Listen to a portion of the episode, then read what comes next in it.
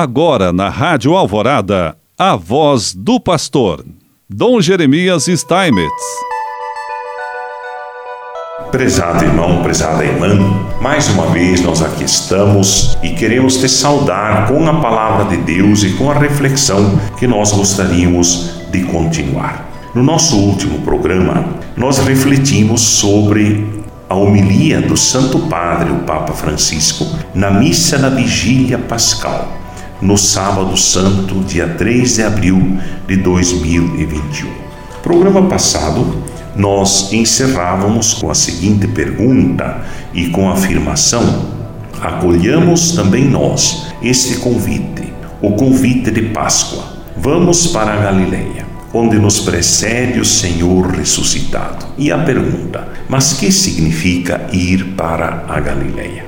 Ir para a Galileia, diz o Papa, significa, antes de mais nada, recomeçar.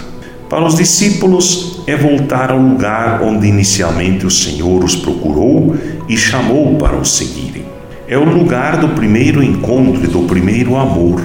Desde então, deixadas as redes, seguiram Jesus, escutando a sua pregação e assistindo aos prodígios que realizava. E, todavia, apesar de estar sempre com ele, não o compreendiam totalmente. Muitas vezes entenderam mal as suas palavras e, à vista da cruz, fugiram deixando-o sozinho. Não obstante este falimento, o Senhor ressuscitado apresenta-se como aquele que os precede uma vez mais na Galiléia. Precede-os, isto é, está diante deles. Chamara-os para o seguirem e volta a chamá-los sem nunca se cansar.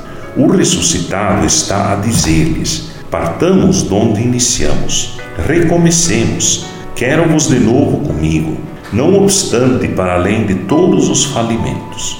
Nesta Galileia, aprendemos a maravilhar-nos com o amor infinito do Senhor, que traça novas sendas e nos caminhos das nossas derrotas. Aqui está o primeiro anúncio de Páscoa que se deixa. É possível recomeçar sempre, diz o Papa, porque há uma vida nova que Deus é capaz, independentemente de todos os nossos falimentos, de fazer reiniciar em nós. Deus pode construir uma obra de arte até a partir dos escombros do nosso coração a partir mesmo dos pedaços arruinados da nossa humanidade. Deus prepara uma história nova.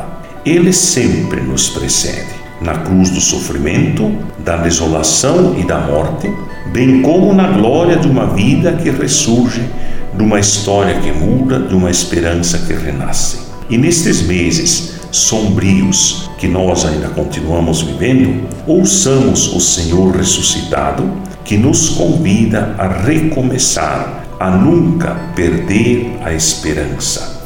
Ir para a Galileia significa percorrer caminhos novos. É mover-se na direção oposta ao túmulo.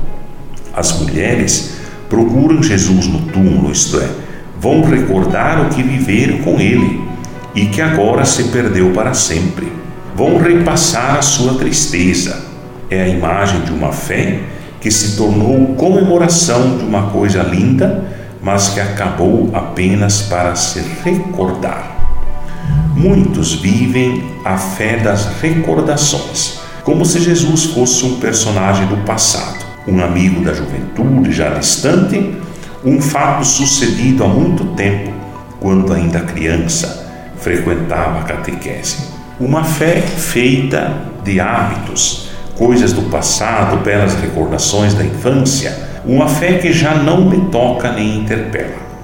Ao contrário, ir para a Galileia significa aprender que a fé, para estar viva, deve continuar a caminhar, deve reavivar cada dia o princípio do caminho, a maravilha do primeiro encontro, e depois confiar sem a presunção de já saber tudo mas com a humildade de quem se deixa surpreender pelos caminhos de Deus.